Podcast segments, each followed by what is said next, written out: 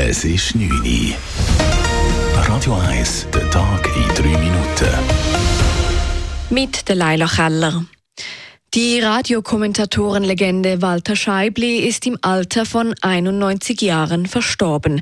Der Tagesanzeiger berichtete heute Nachmittag als erstes über den Tod Scheiblis.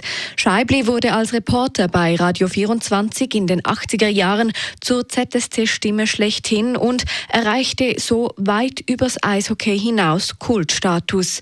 Diese unverkennbare Stimme blieb Scheibli bis 2014. Danach wurde es ruhiger um ihn. Ganz selten war er noch in der offenen Rennbahn gegenüber des Hallenstadions anzutreffen. Nach Bundesrat und Ständerat spricht sich nun auch der Nationalrat für ein Hamas-Verbot aus.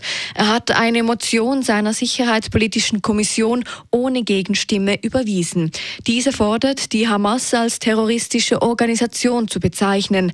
Nach den fürchterlichen Terroranschlägen am 7. Oktober sei es höchste Zeit für diesen Schritt, sagte Kommissionssprecher und SVP-Nationalrat David Zuberbühler heute im Rat. Zumal die Hamas gemäß Artikel 13 ihrer Charta friedliche Lösungen und internationale Konferenzen zur Lösung der Palästina-Frage ohnehin ablehnt, da sie im Widerspruch zu ihrer Ideologie stehen. Zu reden gab im Nationalrat, warum der Bundesrat beim Gesetz für das Verbot den ordentlichen Weg mit Vernehmlassung gehe und nicht ein dringliches Verfahren anwende. Laut Justizministerin Bomschneider gehöre dieses Vorgehen zur politischen Kultur. Ein Gesetzesentwurf soll dem Parlament im Februar vorgelegt werden. Die Finanzmarktaufsicht FINMA stellt dem ehemaligen Management der Großbank Credit Suisse ein schlechtes Zeugnis aus. Durch Managementfehler und wiederholte Skandale habe die Bank das Vertrauen von Kundschaft und Investoren verloren.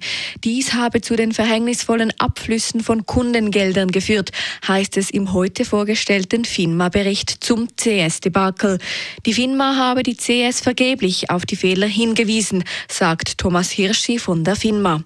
Die Firma hat die Schwachstellen der CS früh erkannt und alle zur Verfügung stehenden Instrumente resolut eingesetzt.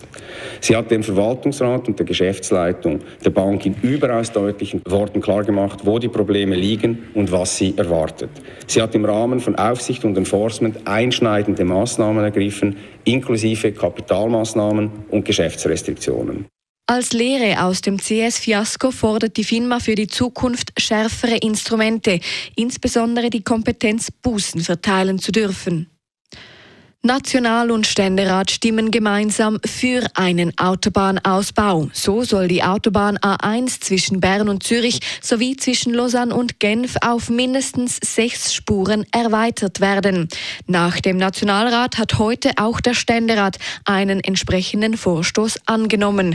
Der Vorstoß wird damit begründet, dass ein Ausbau aufgrund des deutlich gewachsenen Verkehrsaufkommens auf der A1 nötig sei. Umweltorganisationen Organisationen sind schon jetzt Referendumsunterschriften am Sammeln. Das Stimmvolk dürfte das letzte Wort dazu haben. Radio 1 Wetter. In der Nacht auf morgen bleibt es bewölkt und teilweise gibt es auch einzelne Regengüsse. Auch morgen Morgen bleibt es zuerst noch bewölkt und nass. Im Verlauf des Tages tut es dann aber mehrheitlich auf. Die Nacht und morgen zum Aufstehen haben wir Temperaturen um die 2 bis 3 Grad. Den Tag durch erreichen es dann 5 bis 6 Grad. Das war der Tag in 3 Minuten.